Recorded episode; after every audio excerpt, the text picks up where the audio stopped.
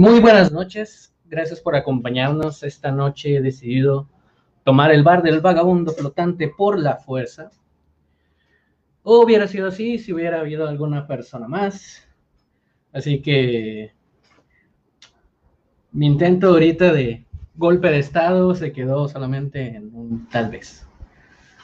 Esta noche no nos acompaña nada más, voy a ser solamente yo, eh, a petición de... Les pedí a mis amigos, compañeros y aventureros que esta noche me dejaran hablarles acerca de una película que yo considero de culto desde hace ya tiempo. Eh, es una película bastante interesante, bastante divertida. Así que vamos a hablar esta noche aquí en el bar del vagabundo flotante y espero que aquellos que nos acompañen esta noche comenten, por favor, platiquen. Estoy aquí para escucharlos, para responderles sus dudas y si no lo sé, pues los voy a dejar con las mismas dudas, no se preocupen. Mando un saludo a mis, a mis compañeros de armas, a vos, a Cal y a Maikus. Les agradezco que esta noche me hayan permitido hacer esta transmisión. Así que me tomo una su salud. Y pues vamos, vamos, vamos, ya creo que vamos de lleno. así que vamos a hablar de Lock, Stock and Two Smoking Barrels, eh, conocida en, en, varias partes, sobre todo de hispanohablantes, como juegos de juegos trampas y dos barriles humeantes. Es una película de Guy Ritchie del año de 1998. Eh, su release fue el 23 de agosto. Eh, la primera vez que, se que el público la pudo ver fue durante el Festival de Cine Internacional de Edimburgo. Eh, de hecho, es muy interesante que al, al, escucharlo en el inglés original estás escuchando el inglés cockney, eh, un acento bastante particular y peculiar. Pero comprensible en algunos momentos, incomprensible en otros más que nada por la velocidad en que suelen hablar las personas. Sin embargo, una película recomendadísima. Es de género del crimen y comedia. Sí, es, es curioso, pero sí es, es un, una película que llega a sacarte buenas risas con un tema completo de un heist, de un robo, bueno, de una serie de robos eh, pero vamos a pasar tantito ahorita a, platicarles acerca de los personajes. Los cuatro personajes principales son un grupo de amigos. Eh, Eddie, Tom, Soap y Bacon. Es interesante. Eddie es interpretado por Nick Moran. Tom por Jason Fleming. Soap por Dexter Fletcher. Y Bacon como Jason Statham, si no me equivoco, es la primera película en la que Jason Statham eh, participa ya como actor. Y hace el, papel de, uno de mis personajes favoritos en esta, en esta película, que es Bacon. Eh, sin embargo, todos tienen su momento para, para brillar. ¿De qué va esta historia? Eh, es muy sencillo. Eh, los cuatro amigos reúnen una cantidad de 100 mil libras inglesas para apostar en un juego de cartas. Eddie, que es el jugador del grupo, es muy bueno leyendo a la gente. O sea, él se da cuenta de las reacciones, de las más mínimas reacciones de las personas cuando están apostando. Y confía mucho en eso, confía que con eso puede ganar. Y la verdad es que tal vez pudo haber ganado si el juego hubiera sido buen, un buen juego, no un juego arreglado como el, el que sufrieron. ¿Por qué? Porque este juego es solamente para las personas que pueden pagar la cantidad para entrar. No, son muchos los apostadores, son relativamente son cuatro, si bien no me acuerdo. Cuatro que están en juego de cartas bastante peculiar. Eh, este es un, creo que es un juego creo que le llaman el póker de tres o algo así. es un juego bastante recurrente ya en, en esas áreas de, del Reino Unido. Aquí no, creo que no, no tiene... No, no, he visto a alguien que lo haya jugado, la verdad. Pero X, les varío. Eh, el juego está arreglado. ¿Por quién? Por uno de los más peligrosos criminales de la ciudad. Eh, conocido como Hatchet Harry. Esta regla el juego a través de su matón conocido como Barry el Bautista, conocido así por bautizar, aquí en México lo conocemos como el Tehuacanazo, a sus enemigos, a sus oponentes. Es bastante sangriento. Pero el punto es, eh, ahorita creo que ya dando una idea de, en general de lo que va, es los cuatro amigos tienen que pagar esta deuda que obtienen a través del juego de cartas arreglado. Terminan con una deuda de medio millón de libras que tienen que conseguir en una semana, lo cual pues los deja presionados. Eh, Harry, quien conoce al papá de Eddie, le dice que si no es posible que le, que le paguen, se va a hacer con el, con el bar de su padre. Su padre, conocido como JD, pues obviamente no le gusta la, la idea y, no va a ayudar a su hijo Eddie para conseguir el dinero. Dato curioso, JD es interpretado por el, el cantante Sting. Esta sería su decimoséptima película en la que aparece como actor. Y pues si bien no participa mucho en la trama, su presencia es notoria. No, no puedes hacer una película que salga Sting y no darte cuenta que está ahí.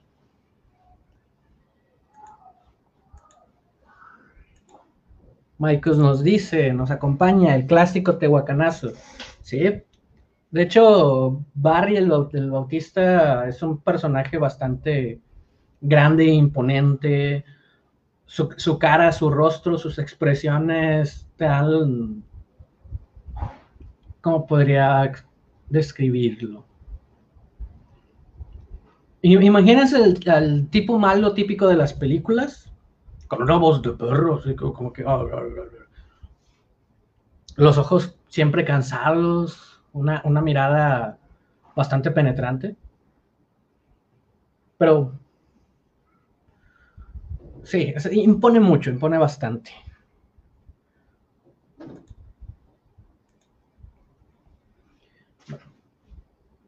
La premisa de la película es simple, o tienen que pagar la, deuda y tienen que conseguir el dinero. ¿Cómo van a conseguir el dinero?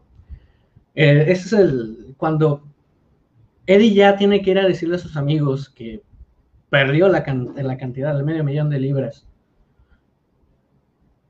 Se acerca a ellos y les trata de, trata de, encontrar una manera de cómo conseguir el dinero. Sin embargo, sus amigos batallaron mucho para conseguir las, eh, los 100 mil, las 100 mil libras. ¿Por qué? Porque todos son criminales de poca monta. Bueno, todos excepto Soap, que no es un hombre, pero le dicen Soap porque a él no le gusta meterse en nada, ninguna actividad ilegal. Eddie, pues más que nada con las apuestas, alguna que otro, alguno que otro engaño, mientras que Tommy Bacon sí son criminales casi full time, poca monta, eh, engañan a las personas en la calle, roban billeteras, em, trafican con lo que pueden, con lo que encuentran. Y pues sí, lo, lograron juntar el dinero. Se presentan al juego, solo Eddie puede pasar. Le montan una trampa donde pueden, donde Barry puede ver las cartas que, tiene Eddie y le avisa a Harry de Hatchet, el criminal más grande, cuándo debe y cuándo no debe ir. Y así es como lo, agarran a Eddie por las con esta deuda bastante fuerte y pues casi derrotados, regresan al departamento de Eddie que comparte con Bacon. Y están tratando de idear, de idear qué es lo, lo que pueden hacer, lo que, cómo conseguir el dinero, porque saben que si no, no lo consiguen, Harry va a enviar a alguno de sus matones, en este caso al Gran Chris, a Big Chris, uno de los personajes más carismáticos de la película, y a su pequeño hijo, Little Chris, que en, sí esa dupla de padre e hijo bastante inusual, pero tiene, tiene, un toque bastante carismático, tiene un toque único, porque Big Chris es el padre, pues el padre luchón, padre que quiere salir adelante, que quiere sacar adelante a su hijo, pero lo está creando en un ambiente pues donde él es un golpeador, él, va a golpear a la gente, cobra, cobra el dinero y, y de hecho la, primera escena donde nos la presentan, le están cobrando a un a alguien que tiene una deuda. Eh, la persona dice que no tiene dinero, el niño busca entre las cosas de esa persona, saca la cartera y saca un gran fajo de billetes y dice, oh shit, he's loaded. Y Chris simplemente le grita, hey, cuidado con tu lenguaje, no hables así muchachos, no, no, no debes hablar así. O sea, a pesar de que lo está educando en un ambiente bastante negativo, trata de ser una buena influencia para su hijo, lo cual es una de las cosas por la, cual le, tomé mucho cariño a, estos dos personajes.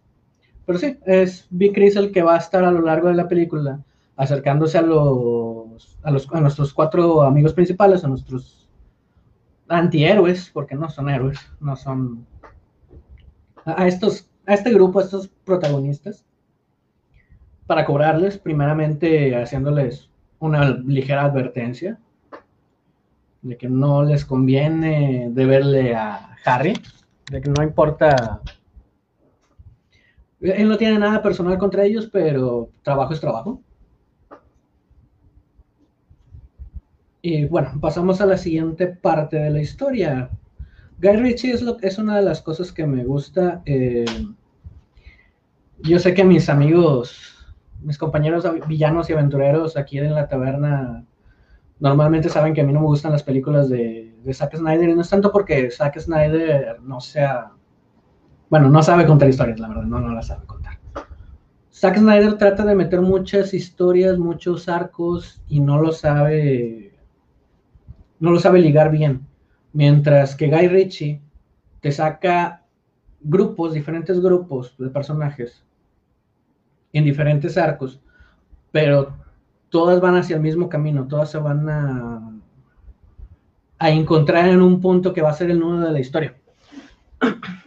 que es algo que siento que, que Zack no, no logra bien, no sabe lograr o no, no, alcanza a anudarlo lo completo y a, a, sí.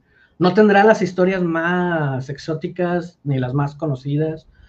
De hecho, esta película relativamente no muchas personas las conocen, eh, junto con otras de sus obras como Snatch. Eh, aquí creo que era Cerdos, Cerdos y Diamantes. Y Rock and Roll, muy buena película también. Pero Gary aquí nos presenta diferentes historias de diferentes grupos y sus personajes están todos ligados. Aquí en la parte de las, de de las antigüedades, eh, vemos la parte de Harry, de Harry el hacha, Harry Hatchet, que quiere conseguir dos shotguns, dos... Ah, se me fue el nombre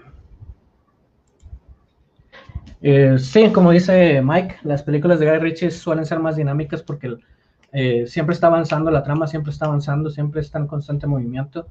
A pesar de tiempos lentos, siempre está en movimiento. No, no se queda atrás. Bueno, Harry quiere conseguir dos escopetas antiguas muy valiosas que están a punto de ser subastadas porque los dueños tienen muchas deudas, pero Harry no quiere arriesgarse a que alguien más se las gane en una subasta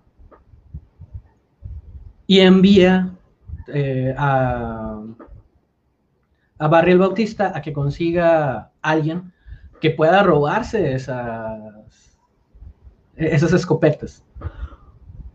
Pero Barry comete el error de, de contratar a las dos personas, a los dos ladrones más inútiles que he visto, que se llaman Gary y Dean.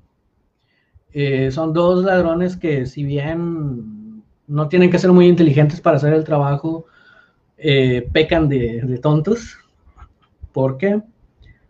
Porque después de un intento casi fallido de, robo, de asalto, no, no, no, es un asalto, eh, entraron a la casa, ataron a los, a los dueños a la cama, los dueños ya eran viejitos, eh, casi le terminan volando la, cabeza a Gary, eh, porque el mayordomo sacó una de las escopetas, le apuntó, le disparó y simplemente vemos que Gary queda aquí en su cabello, pequeño agujero causado por la, la munición de la escopeta. Queda un poco tocado después de eso, el susto yo creo que cualquiera se asustaría. Digo, te dispararon una escopeta y sí, te, te, quedas asustas porque te asustas. Ellos habían recibido la orden de Barry de robar todo, que, todo lo que estuviera en el baúl de las antigüedades iba para Harry y ellos se podían quedar con cualquier otra cosa que pudieran robar. El problema es que los dos, las dos escopetas las tenía el mayordomo y fue una de las escopetas que utilizó para disparar. Así que ellos decidieron que como era parte de su botín, pues lo iban a vender. Aquí se lo venden a un traficante de poca monta conocido como Nick the Greek, Nick el griego. Y ellos entregan el resto de, las armas a, a Barry el Bautista. Sin embargo, el, el problema está que no recibe las armas que Harry el hacha quiere. Y les pregunta, o sea, ¿qué van a hacer? Ellos sin más, pues dicen, pues se las regresa, se las volvemos a comprar a, quien se las vendimos, danos tiempo porque no queremos enojar a, Harry el hacha, danos tiempo de, de volver a conseguirles. Y nos movemos un poquito más en la, en la historia. Aquí volvemos, como dice Mike, las historias de Richie sí son muy, muy, muy dinámicas. Volvemos otra vez con nuestro grupo de, protagonistas, eh, eh, Eddie, Tom, Soap y Bacon, que están en su casa, están buscando, están pensando cómo conseguir el dinero y escuchan a través de la pared, una pared muy delgada, que unos criminales están tratando de... Bueno, me, estoy adelantando, perdón, perdón, me, adelanto un poco, disculpen. No nos movemos con los, nos, movemos con otros personajes nuevos. Eh, en, este momento se presenta Plank, un ladrón de poca monta también, que es un asaltante. Eh, que va a comprarle droga a un grupo de jóvenes que la cultivan, la venden, eh, cultivan marihuana de muy buena calidad, tanto que venden a varios, bueno, le venden específicamente a un señor criminal, a un, narcotraficante, conocido como Rory Breaker. Eh, estos marihuanos, realmente solo uno que se llama Winston, es el más coherente de los de todos, mientras que los otros dos, tres, no me acuerdo cuántos. Sí me acuerdo que eran dos chicos, Winston y una chica.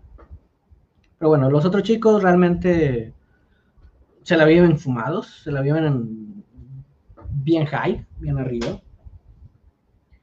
Que te lo muestran incluso de que cuando les pidieron que fueran por una máquina para contar dinero, el vato salió, regresó y regresó con abono.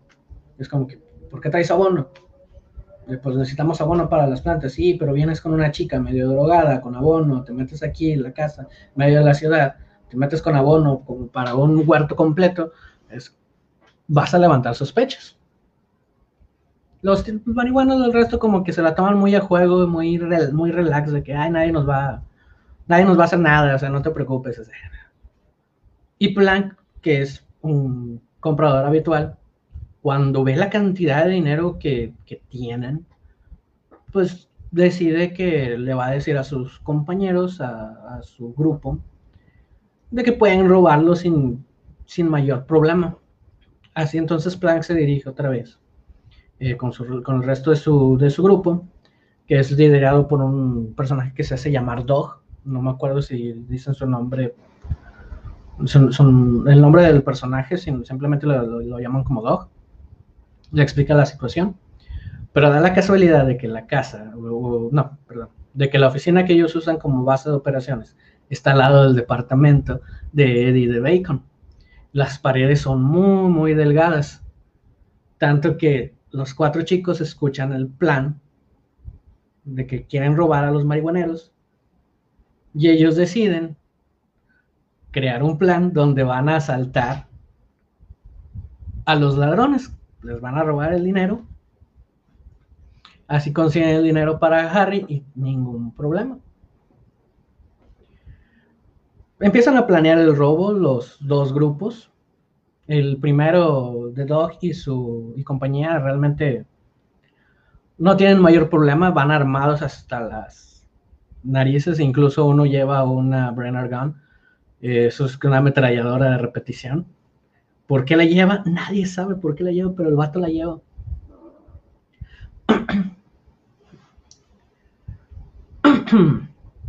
Aquí el, principal problema es que cuando Plank Dog y su grupo llegan a asaltar a los marihuaneros, los marihuaneros, esta vez, por primera vez en su vida, usaron su sistema de seguridad, pero a, pesar de eso, a pesar de todo, eh, Dog y su grupo se logran colar a, a, este lugar donde tienen cultivado esta marihuana, donde tienen guardado el dinero, y lo someten.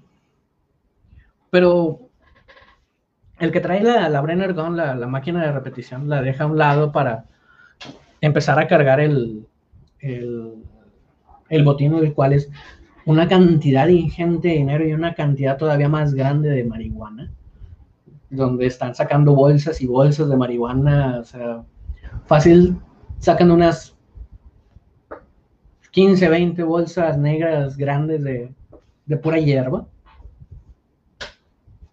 La empiezan a cargar en el cañón y no notan que una de las chicas marihuaneras, que literal está mimetizada con el, con el sofá, porque sinceramente nada más la ves hasta que se empieza a mover.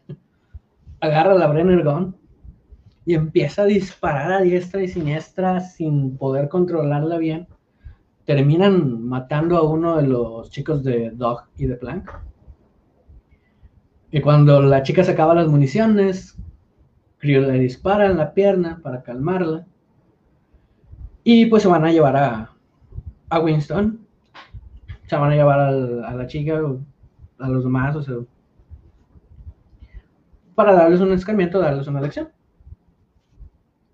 Al final cargan los, el camión, cargan todo lo que pueden, cargan el dinero y quieren ir a celebrar. ¿Por qué? Porque consiguieron bastante dinero. Aquí es donde nuestro grupo, nuestro grupo de protagonistas, se acercan primero a Nickel Griego para conseguir armas. De hecho, envían a, Tom, si bien no recuerdo, a que, a que, le compre las armas, a que le compre estas pistolas. Y Nickel Griego les vende los dos, las dos escopetas que le vendieron Gary Dean. Y Tom feliz porque consiguió por poco dinero dos, armas, de las cuales no tiene ni idea, simplemente ve que son escopetas y es todo lo que él necesita saber. Y cuando nuestros dos ladrones, Gary y Dean, vuelven con Nickel Griego,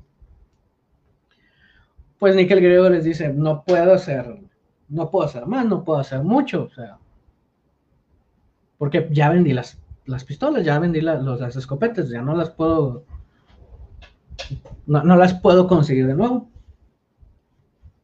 Los tipos medio lo convencen de que les digan a dónde podrían encontrar a, Tom. Y pues obviamente se empiezan a complicar más las cosas porque ahora ya tenemos que nuestro grupo tiene que asaltar al grupo de, de Dog y de Plank. Mientras que Gary y Dean están buscando nuestro grupo para conseguir de nuevo las escopetas.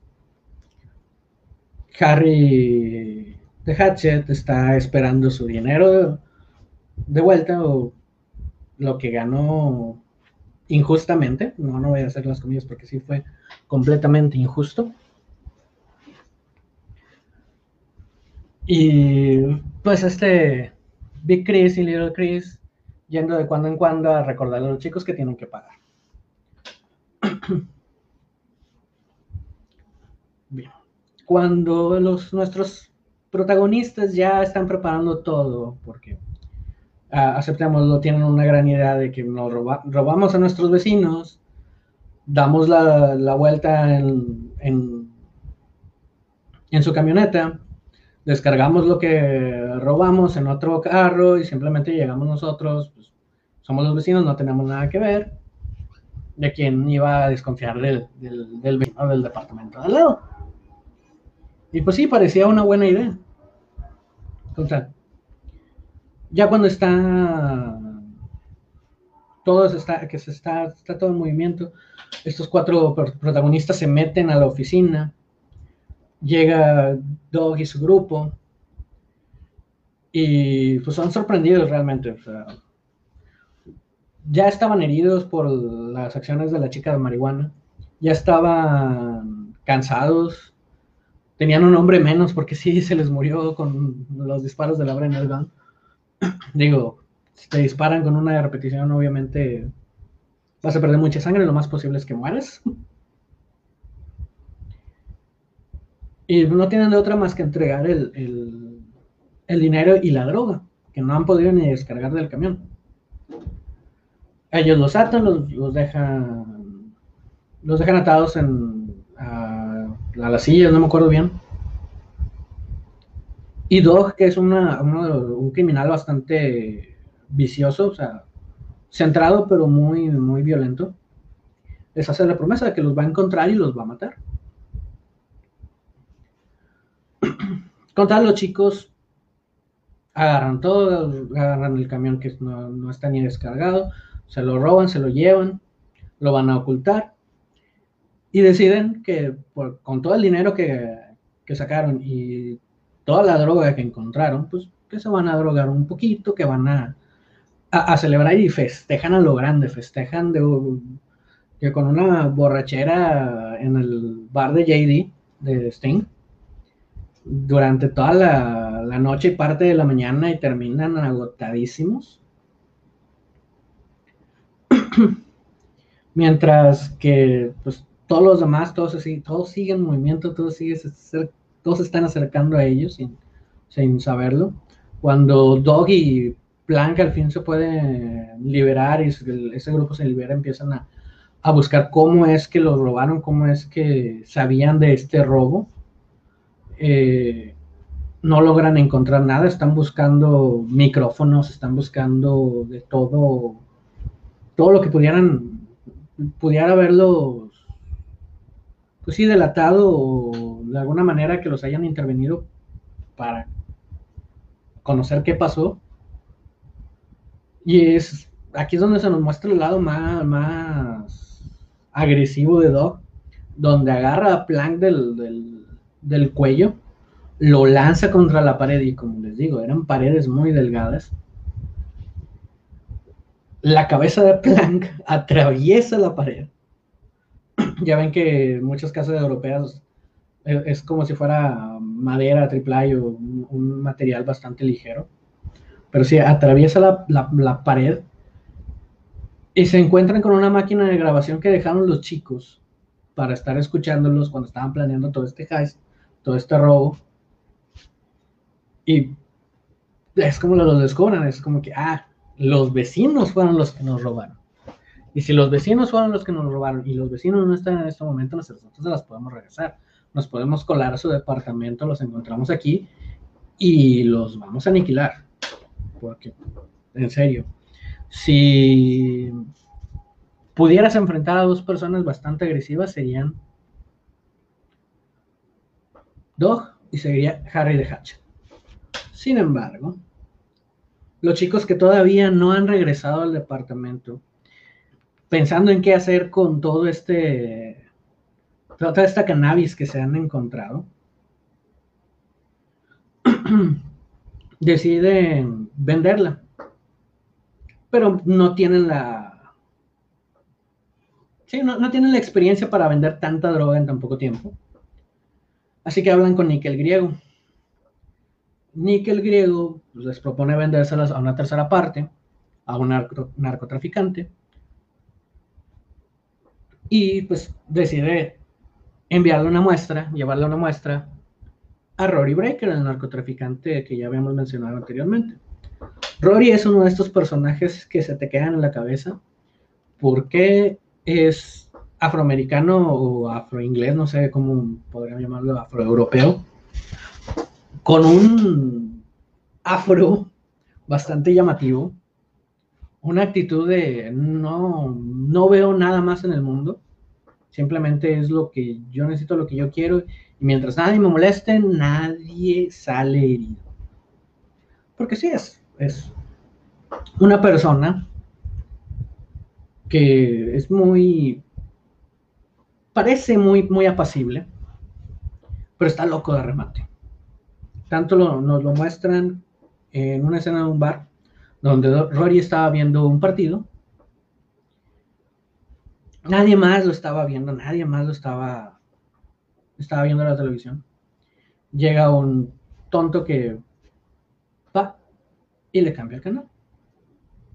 Rory lo mira, simplemente toma el control, vuelve a cambiar al partido, deja el control en el mismo lugar y regresa a su lugar a ver. El tipo, el idiota, vuelve otra vez a cambiar el partido y le dice, a nadie le interesa ver eso. Rory ni se nota, simplemente va, agarra el extintor y todo diría, no, pues lo va a golpear con el, extintor. No. Va, lo saca fuera a la calle, lo deja en medio de la calle, se regresa, vuelve a tomar el control, vuelve a cambiarle su partido, lo vuelve a dejar y vuelve otra vez a mirar. Por tercera vez el tipo vuelve a cambiarle. Rory ordena la bebida más cargada de alcohol que tengan en el lugar. Le da un sorbo, mira al sujeto, le escupe, enciende un cerillo y lo prende en llamas. El tipo obviamente termina saliendo hacia la calle corriendo porque el extintor está en la calle. Así de psicópata es Rory Breaker. Cuando Nickel Griego va a verlo, Rory Breaker pide hacer una una prueba de, la cannabis que le está ofreciendo y descubre que es una cannabis súper potente, súper pura, súper buena, que solamente había visto en otro lugar. Solo en otro lugar. Pues sí, la cannabis que le estaban ofreciendo se la habían robado a los marihuaneros que producían para Rory Breaker. Así que Rory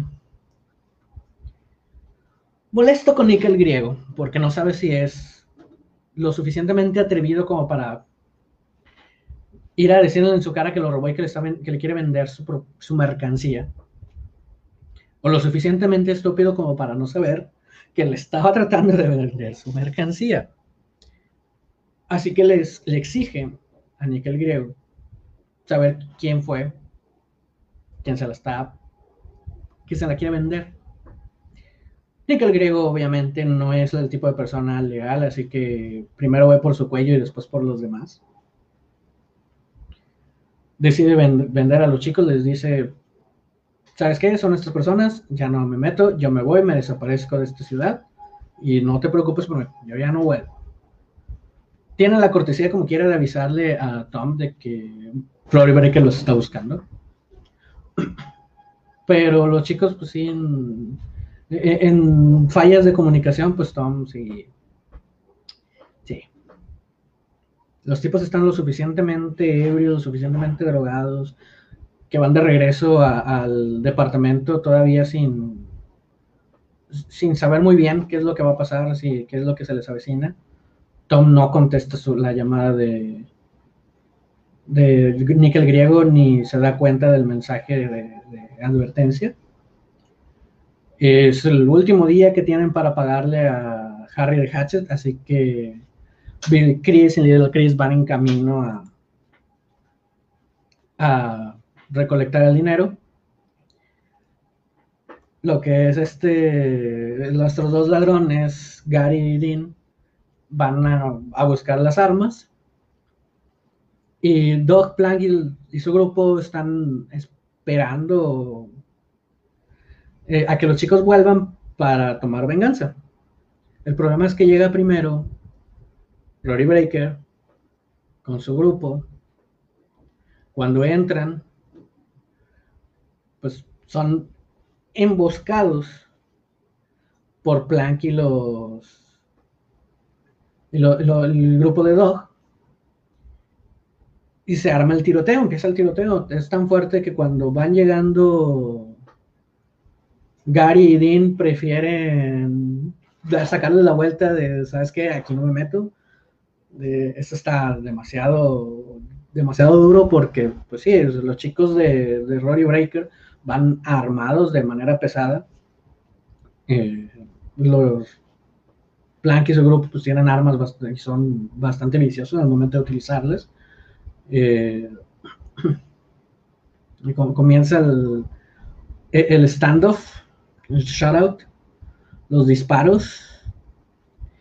Y aquí es donde todo empieza magníficamente con la banda sonora porque estamos escuchando a la par la danza griega, mientras vemos cómo todos se van acercando, todos van llegando al mismo lugar y cómo empiezan los disparos. Eh, vemos a Plank eh, tener miedo, preguntándose qué diablos está pasando.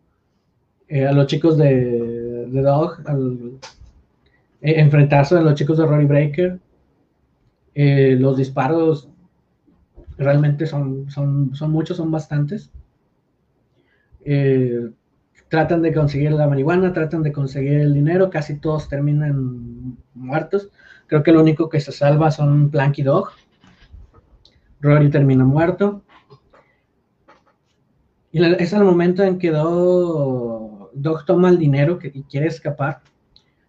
Eh, que intenta intenta ir en un, en un carro, pero es este carro lo golpea a otro que es conducido por no, me equivoco, me equivoco. Cuando quiere escapar, quiere robar un carro y trata de robar el carro de Big Chris y Little Chris cuando solamente estaba Little Chris adentro.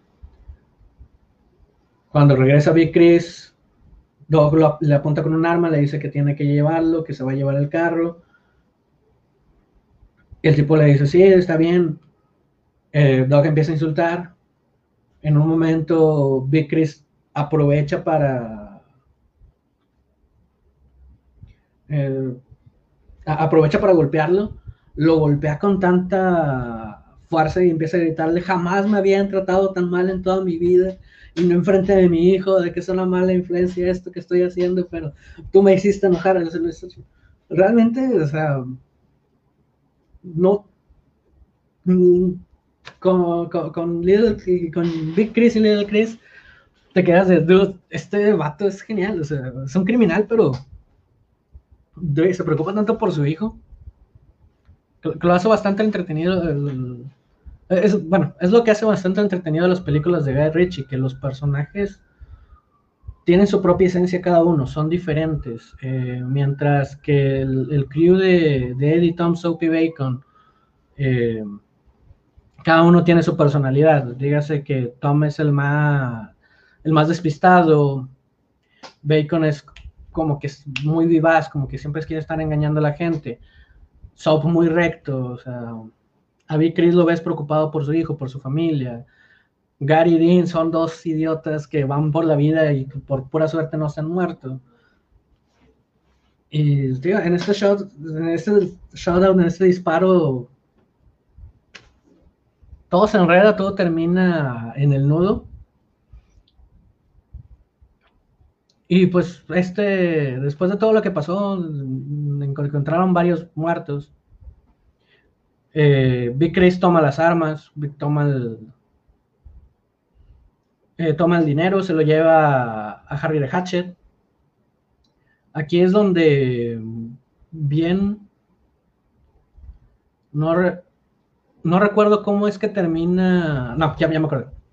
Eh, cuando Big Chris les lleva las armas y el dinero a Harry Bautista, son seguidos por Dean y por Gary, porque pues ellos quieren recuperar las armas, saben que, las armas se las está... al, ver, al ver después de todo el tiroteo, ven que Chris se las lleva, deciden seguirlo,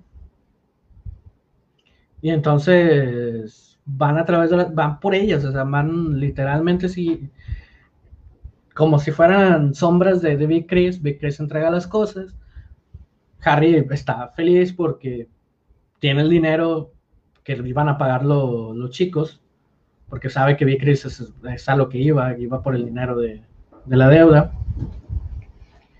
Y ve que trae las armas y se queda de... Y Big le dice, sé que te gustan las armas antiguas, es que te las traje. Harry, Hatcher se queda sorprendido de que, ah, no sabía que, que sabías que me gustaban, pero que bueno, aparte te voy a dar un extra por haberme las traído.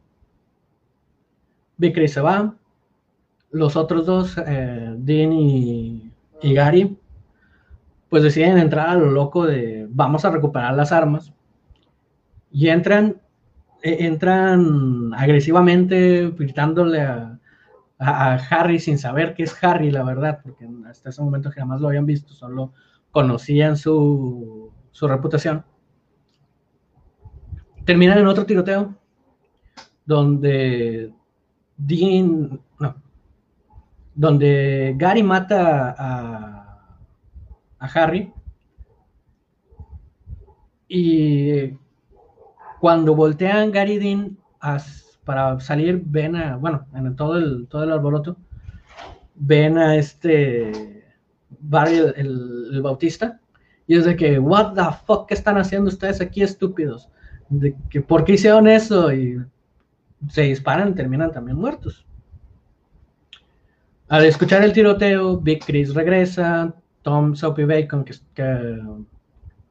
Tom que había ido eh, después de, ya escuchar bien el, mensaje que iban por ellos y que se encuentran la situación de que su departamento estaba hecho un, un, área de guerra, eh, deciden enviar, decide, no sé por qué, no me acuerdo bien por qué, decide ir a decidir con Eddie. E-, Eddie y Tom van por a, ver a Harry para explicarles que no, que no tienen el dinero. Cuando llegan se encuentran con esta e-, e-, esta escena de la segunda masacre y deciden evidentemente tomar el dinero, tomarlas y Tom toma las armas. ¿Por qué las toman? Nadie sabe, simplemente Tom se encariñó de las armas. Él no sabe el, valor que tenían. Pero pues en eso regresa Big Chris con todo el sonido del alboroto. No me acuerdo bien si, si tuvo que regresar para revisar algo, no, no me acuerdo bien. Eh, Eddie alcanza a salir, pero Tom se queda atrás con las armas. Y es, ocurre esta escena entre Big Chris y Tom donde se están mirando, se están observando, están estos cuerpos muertos. Big Chris, si bien podría ganarle a Tom pues, en un enfrentamiento mano a mano, pues evaluar la situación porque ve que tiene dos armas, dos escopetas, una que está humeando todavía de que fue disparada, y pues no se quiere arriesgar. Tom que ve que Chris está más cerca del dinero, pues tampoco quiere arriesgarse porque sabe que las armas ya no tienen no tienen carga, no tienen, no tienen ninguna bala en su interior. Así que ninguno de los dos sienta su suerte y cada uno se va por su camino. Big Chris toma la maleta con el dinero y Tom toma las escopetas. Ah, la policía obviamente se entera de los tiroteos, eh, descubren que Eddie estuvo en el lugar del segundo tiroteo. Eh, pasa la noche en prisión, sin embargo no hay pruebas suficientes para, para declararlo culpable. Eh, lo que es a Soapy Bacon, pues no, tampoco los encontraron culpables porque ellos simplemente apenas iban llegando cuando vieron el tiroteo, cuando vieron la escena de tiroteo en su departamento. Eh, se pasan de largo, simplemente los investigan, es de no sabemos qué pasó, eh, no sabemos por qué pasó, y salen libres. Eddie es el único que sí dura un poquito más de tiempo en la cárcel porque JD y su papá no iba a pagar la fianza, obviamente. Y pues era el único sospechoso en la muerte de Harry Lacha y Barrel Bautista y los otros dos ladrones. Sin embargo, no había pruebas en su contra, así que tuvieron que dejarlo salir. Ya en el bar de JD están platicando de todo lo que pasó, pues ya no tienen dinero, no tienen muchas de las cosas con las que empezaron, pero al menos tienen sus vidas, JD les hace ver eso y se los hacen ver de una forma bastante dura, pero eso Sting tiene una buena personalidad incluso en esta, en esta película. Ya estoy hablando casi 30 minutos yo creo y no he tomado agua. Salud amigos del vagabundo. Pero bueno. Terminan hablando de lo que ven, de lo que pasa. Y Big Chris llega al, al bar de JD. Dice, no quiero problemas, solamente viene a dejarles lo que creo que es suyo y les deja la maleta y dice, no sé qué es lo que pasó, yo respetaba a Harry, pero respeto el hecho de que ustedes pues, acabaron con su vida, eso lo puedo respetar, siempre y cuando ustedes respeten la mía. Eh, les devuelvo lo que es suyo, pero pues tomé algo del dinero para mi retiro, lo que vi, porque me quedé sin empleador, ya que ustedes lo mataron si, no, si consideran que tomé menos de la cantidad que, es justa, pues pueden hablarlo, pero tienen que venir con una bandera muy grande de paz y no va a haber guerra. Los chicos se quedan de, ok, no hacemos pedo. Empiezan a... bueno, me, me, saltó una parte importante, perdón. Eh, a veces desvarío con esto, pero cuando sale este Eddie, que sale por falta de pruebas, como les, comentaba, termina hablando acerca de dónde están las armas, que eran los, que son las únicas cosas que podían ligarlos a los cuatro con los crímenes que habían sucedido en los dos lugares, tanto en el, en el local de Harry el Hacha como en su propio departamento. Y Tom les dice, pues las tengo yo guardadas en mi coche. Y todos dicen, deshazte de ellas. Y pero me costaron dinero. Lo, los cuatro, los tres insisten en que tienen que deshacérselas, así que envían a Tom a que se deshaga de ellas. Es aquí cuando ya ocurre lo de Big Chris que les regresa la maleta del dinero y cuando ellos la abren se dan cuenta que no hay dinero, solamente hay una vieja revista que le pertenece a Harry el hacha, donde están estos dos escopetas, estas dos antigüedades muy, valiosas, valuadas casi en 400 mil libras entre las dos. Los chicos se quedan de, ok, háblale a Tom, háblale, que no las, que no las vaya a perder. Tom ya se nos muestra la última escena donde Tom está cerca de un, puente, saca las, las armas, está dudoso de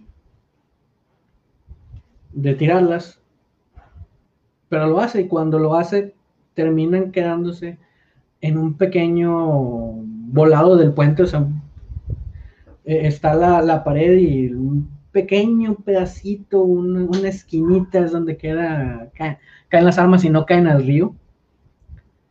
Y Tom para tratar de, de, de lanzarlas, se agarra de un poste, trata de subirse, trata de, empujarlas. En eso le cae la llamada de sus amigos que quieren, quieren decirle, no las, no las tires, las podemos, nos podemos hacer rico con esto.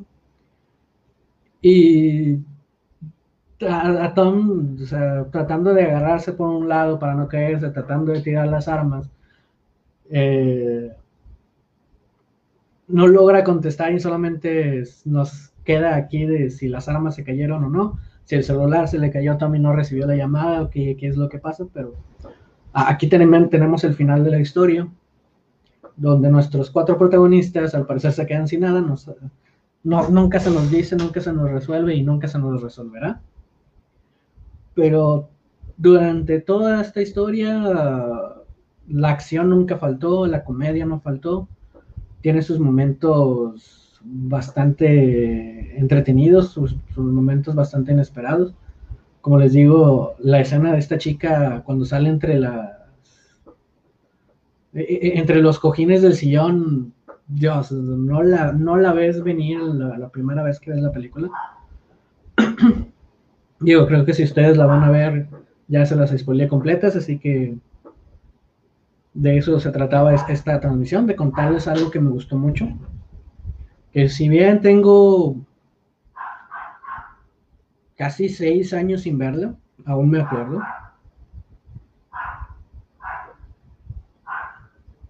Y eso es lo, bueno de ver las cosas desde Mordor a Krypton. Que nos acordamos de estas historias, que nos acordamos de estas aventuras, que si bien no vivimos, acompañamos a esos personajes a, vivirlas. Eh, por ahorita pues ya les conté a grandes rasgos todo lo, todo lo que es esta, esta historia. Es un género,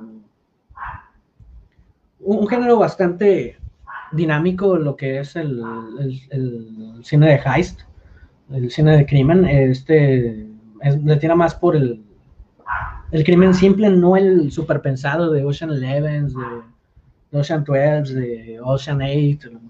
No.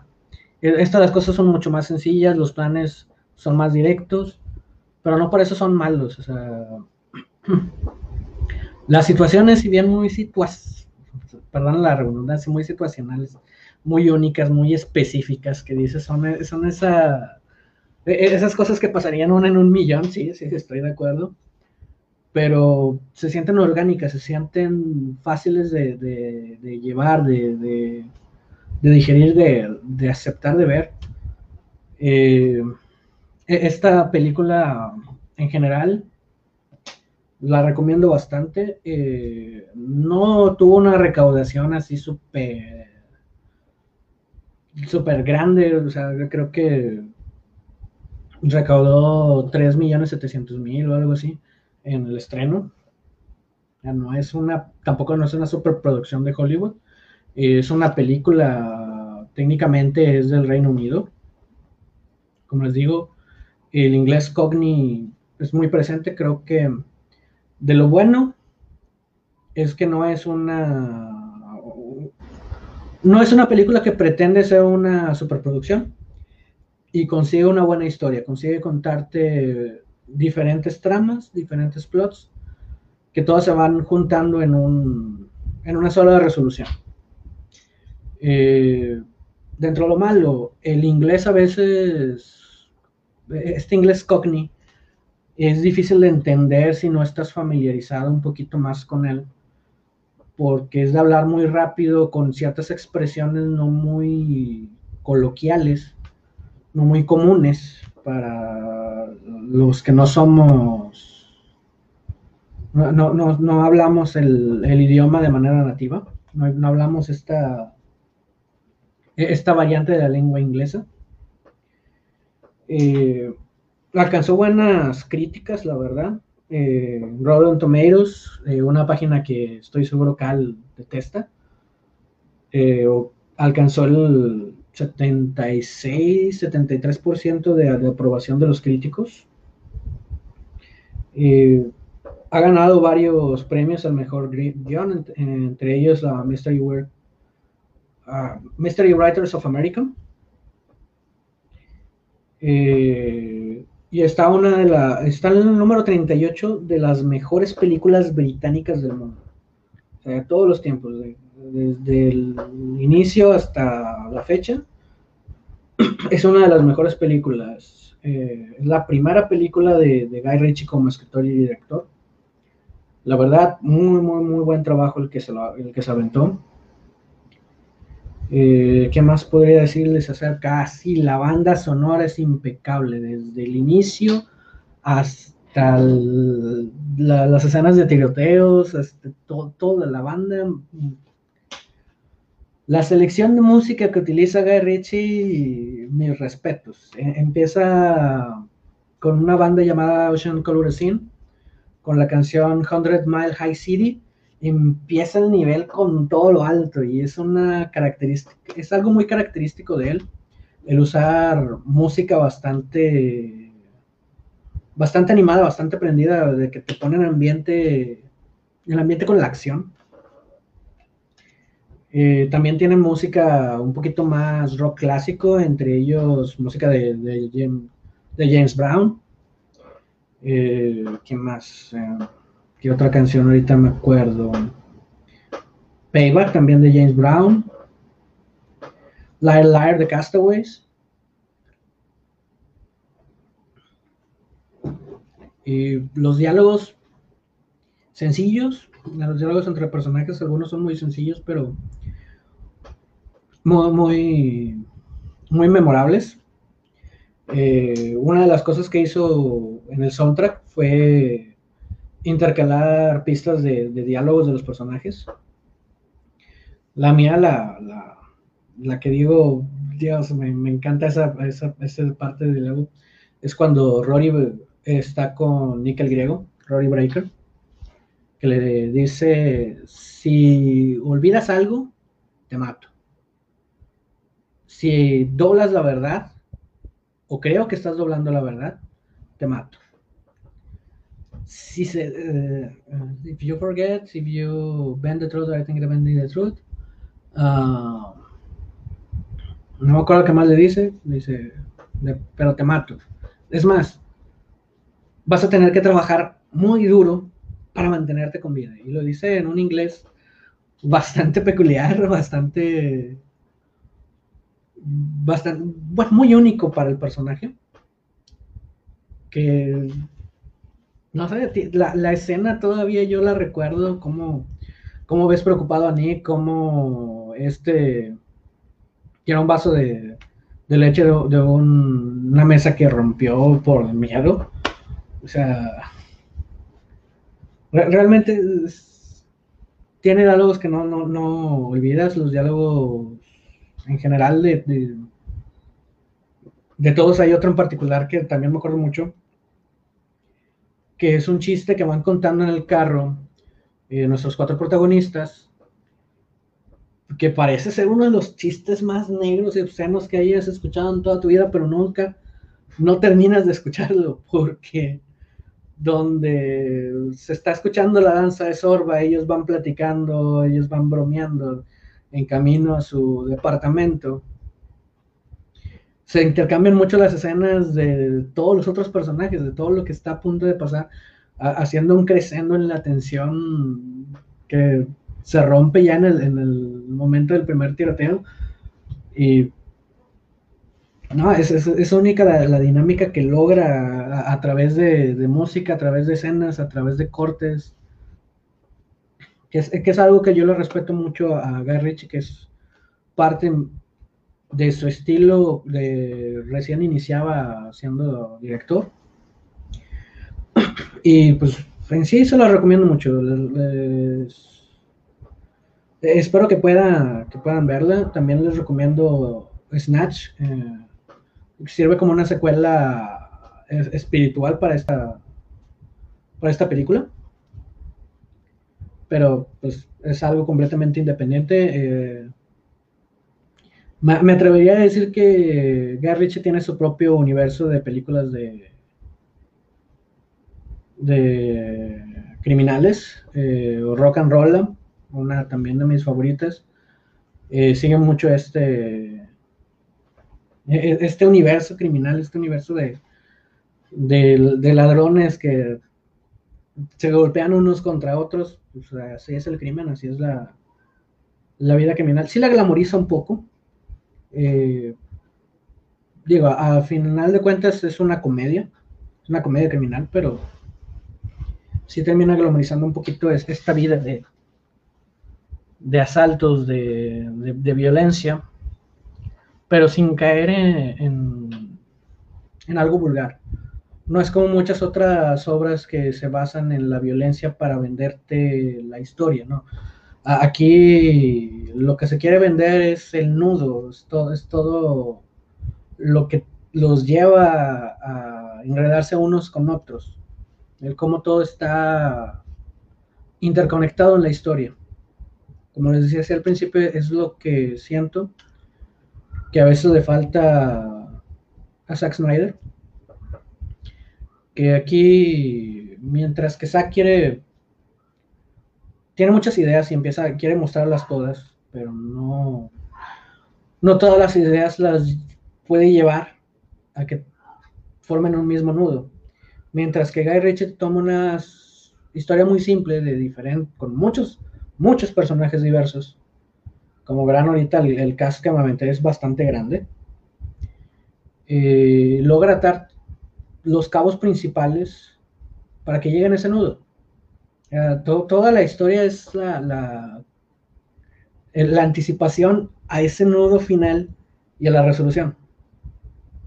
Y es, al final, creo, al menos para los que nos gusta ver películas no por quienes salen, sino por conocer una nueva historia, que lo hace muy agradable, lo hace muy, lo hace único, lo hace de una forma muy propia, sin tener que eh, estar esperando provocar a tus fans de, qué va a pasar, de, ay, es que quiero creer que va a pasar esto, empezar a que los mismos fans hagan sus propias,